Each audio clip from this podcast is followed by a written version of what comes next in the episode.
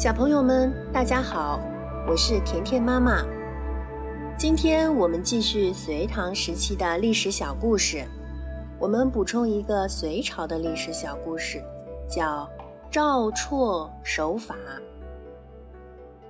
在隋朝时候，有一位官员执法守法，凡事都以国法为先，做事秉公办理。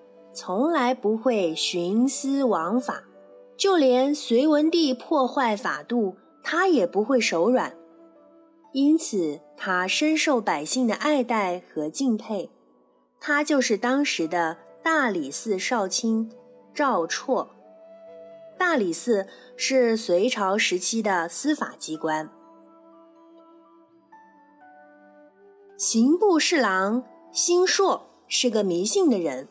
他一直想升个更高的官职，恰巧听说穿红色的裤子有利于升官，于是就去街上买了一条红色的裤子穿上了。有人呢就向隋文帝报告了这件事情。隋文帝一向不相信这些迷信的东西，他认为星硕是在传播巫术，蛊惑大家。生气极了，一气之下下令杀掉星硕。赵绰虽然也不相信这些东西，但是呢，他觉得隋文帝处死星硕也不符合律法，就对隋文帝说：“臣翻看了我朝所有律法，没找到一条可以处死星硕的理由。”所以，根据律法，星硕并没有犯罪，臣不敢按照您的意思杀掉他。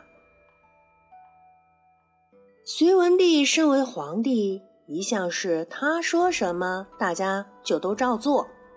现在赵绰不但不听从自己的命令，还用祖宗传下来的律法来反驳自己。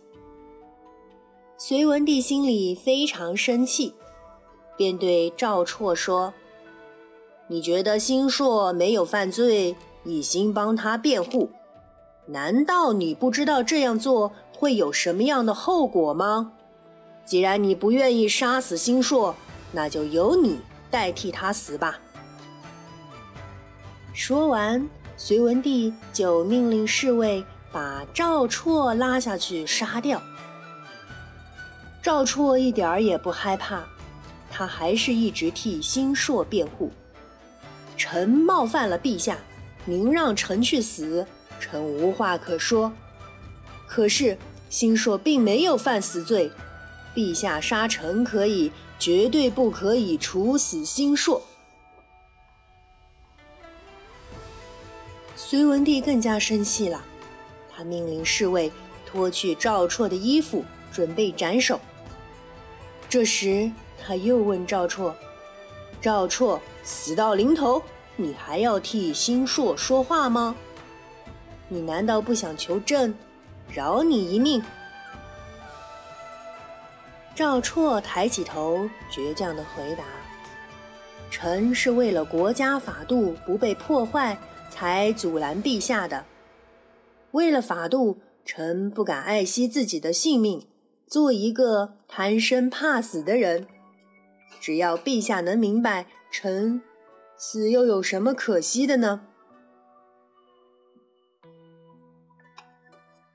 看到赵绰的态度这么坚决，隋文帝还是有点不高兴。